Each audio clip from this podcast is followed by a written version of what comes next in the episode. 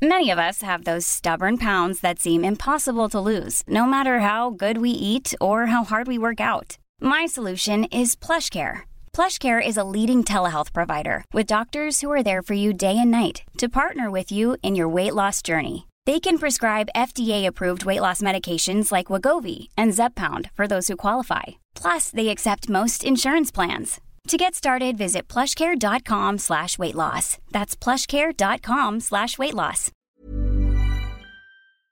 No podemos permitir que Novak Djokovic entre en Australia, porque si entra en Australia puede ganar el Open de Australia y convertirse en el mejor tenista de todos los tiempos. Y no es admisible que el mejor tenista de todos los tiempos sea un no vacunado. ¿Es este un argumento absurdo, conspirativo, que nadie se atrevería a hacer? Pues no, es un argumento que acaba de hacer uno de los columnistas estrellas del Washington Post. Veámoslo.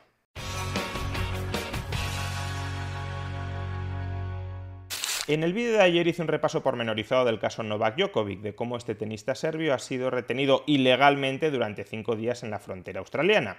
Se trata de un caso que jamás debería haber dejado de ser analizado desde una perspectiva tanto migratoria como sanitaria, incluso desde una perspectiva que mezcle ambos enfoques, que busque la intersección entre la política migratoria y la política sanitaria. ¿Es legítimo que una persona no vacunada entre en un país? Pues este es el tipo de cuestiones que desde un punto de vista moral y desde un punto de vista jurídico tiene sentido plantearse y tiene sentido responder. Sin embargo, para muchas personas esta no es una cuestión migratoria o sanitaria, sino que es una cuestión política e ideológica tanto por parte de quienes están a favor de la postura de Djokovic como por parte de quienes están en contra. Por ejemplo, el padre de Djokovic ha comparado a su hijo con Jesucristo o con Espartaco y ha dicho que la suya es una lucha por la libertad en el mundo. Es decir, que algunos o muchos partidarios de Djokovic pretenden transformarlo en un símbolo de la libertad y al mismo tiempo algunos o muchos detractores de Djokovic pretenden transformarlo en un símbolo de la irresponsabilidad. Y al hacerlo estamos transitando desde un debate migratorio y sanitario a un debate político. Es decir, estamos politizando, incluso diría yo, hiperpolitizando el caso Djokovic. No buscamos atender a las razones objetivas del caso, si Djokovic tiene derecho o no tiene derecho a entrar en Australia, si Djokovic debería tener derecho o no debería tener derecho a entrar en Australia, y reemplazamos este debate de fondo, que es el debate real, por el debate a mí me gusta Djokovic y por tanto me tengo que adherir a todo lo que haga Djokovic o a mí no me gusta Djokovic y por tanto hay que tratar de machacar a Djokovic en todo lo que Djokovic represente. Y justamente de esta última peligrosa postura es de lo que querría hablaros hoy, de un artículo que ha sido publicado en el Washington Post, que durante muchas horas ha sido el artículo más leído en el Washington Post y cuya tesis fundamental es muy sencilla.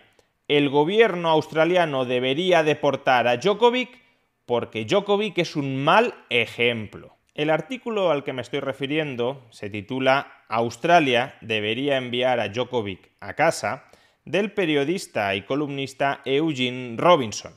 Y en este artículo podemos leer desde el comienzo cosas como las siguientes. Novak Djokovic, uno de los principales tenistas del mundo, no merece jugar el Open de Australia. Sus burlas contra la política de vacunación del país no tienen nada que ver con la libertad, y tienen todo que ver con el complejo de persecución que él cultiva como fuente de motivación.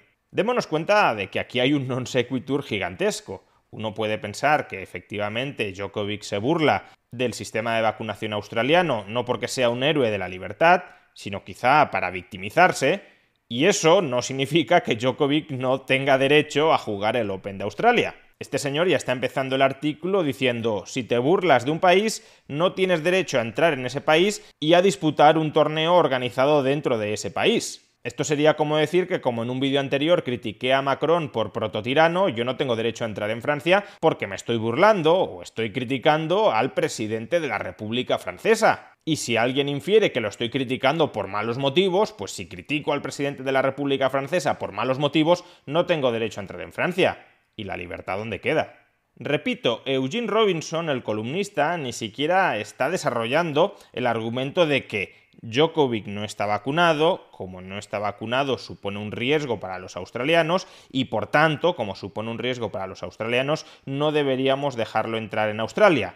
No, no, ese no es el argumento. El argumento es Djokovic tiene unas ideas que no nos gustan, unas ideas que son contrarias a las políticas del gobierno australiano, contrarias incluso a lo mejor a las políticas que la mayoría de la población de Australia defiende, y por tanto, como se ha burlado de esas políticas del gobierno que la mayoría de la población, pongamos por caso, defiende, no debería poder entrar en Australia.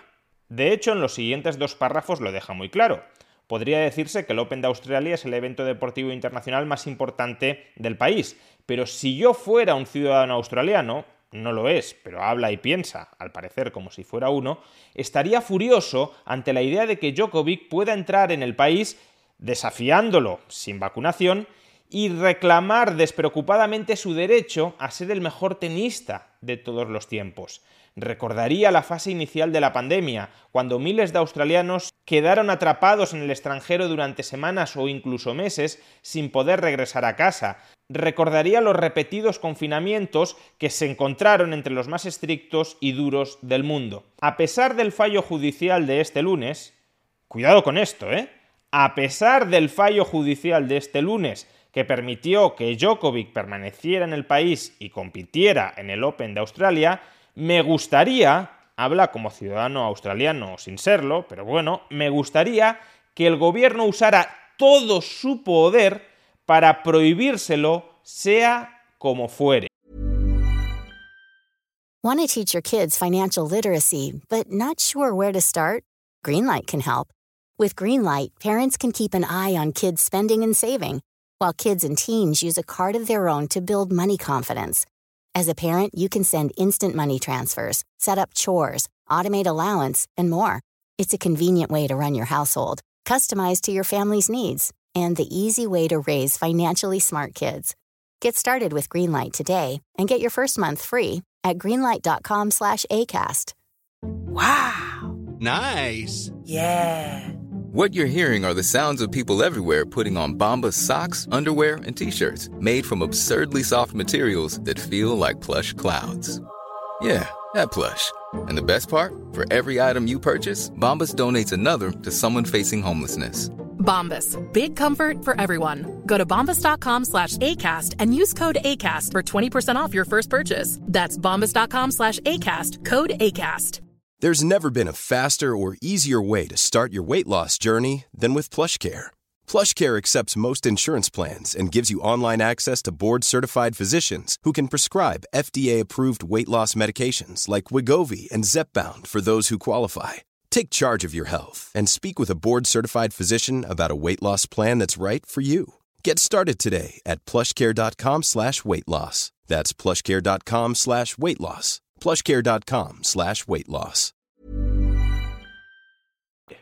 Vamos, que él se siente ofendido como ciudadano australiano, aún sin ser ciudadano australiano, y precisamente porque se siente ofendido por las actitudes, por el comportamiento, por las ideas de Djokovic sobre la política de vacunación del país, considera que el gobierno debería utilizar todos sus poderes extraordinarios para conseguir expulsar, deportar a Djokovic con independencia de lo que hayan dicho los tribunales.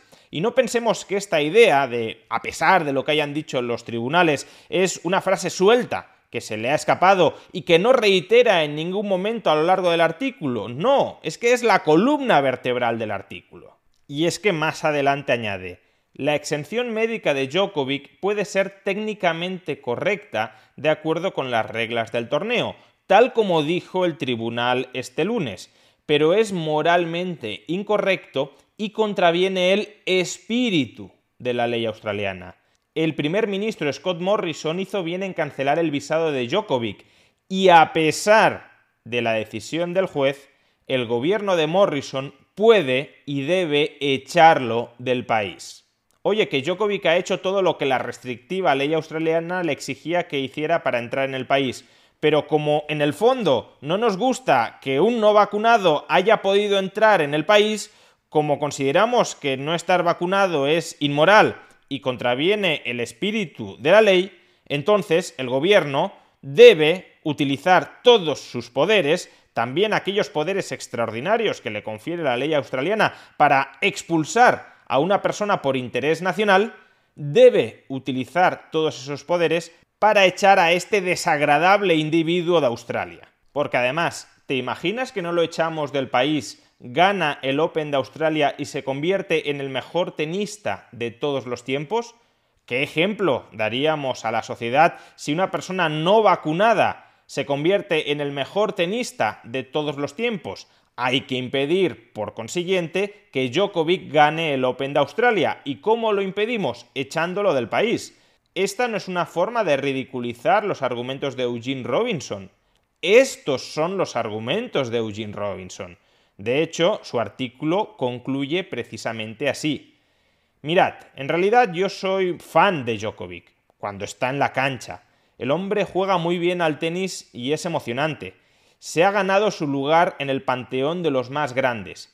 Y debido a que ha triunfado en el Open de Australia nueve veces a lo largo de su carrera, es el favorito para ganar por décima vez y convertirse en el tenista que más grandes torneos ha ganado. No se merece esa oportunidad, no este año. Muchos australianos han soportado meses de confinamientos y restricciones, incluso hace poco debido a la oleada de infecciones de la variante Delta. Más del 90% de los adultos australianos han recibido al menos dos vacunas según las cifras del gobierno, los australianos han hecho más que suficiente para luchar contra la pandemia. Djokovic no lo ha hecho. Deseenle buenos días amigos y pónganlo en un avión de vuelta a casa.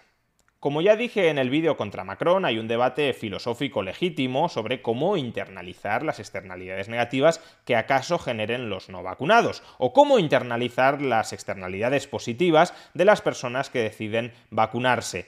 Pero los términos en los que algunos están planteando ese debate, tanto los términos en los que lo planteaba Macron, arrebatando despóticamente la categoría de ciudadano a quienes no estaban vacunados, o los términos en los que lo plantea este columnista del Washington Post, Eugene Robinson, que básicamente dice que Djokovic no puede ganar el Open de Australia, no puede convertirse en el mejor tenista de todos los tiempos porque no está vacunado y eso generaría un pésimo ejemplo para el resto del mundo, creo que esos términos están completamente desquiciados. Imaginemos que Djokovic entra legalmente en el país, como hasta el momento así ha sido, y que toma todas las precauciones debidas para evitar contagiarse y contagiar a otras personas a pesar de no estar vacunado.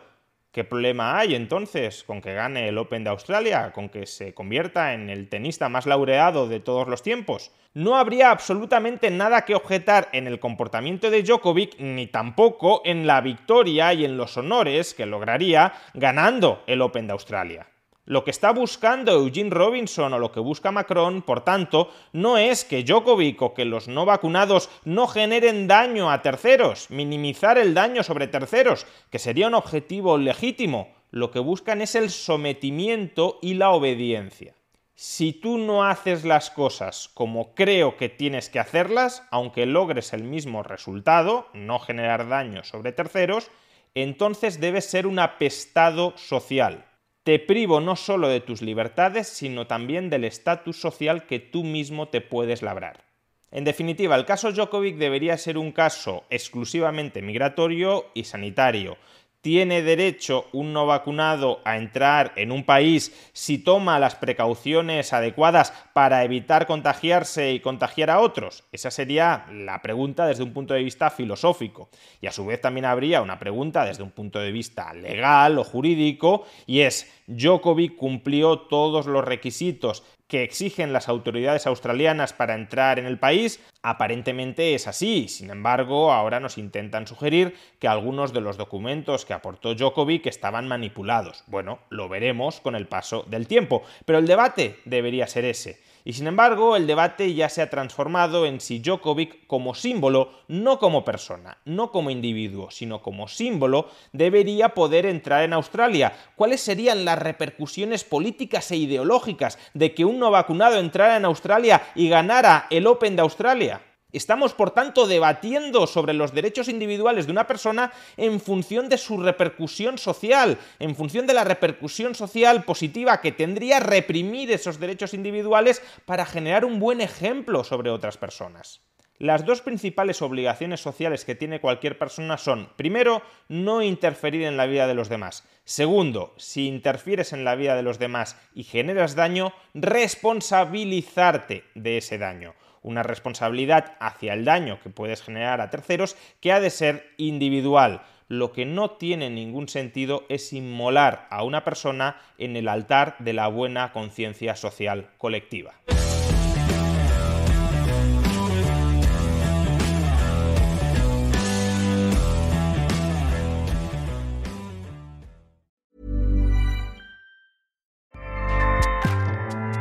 ACAST powers the world's best podcasts.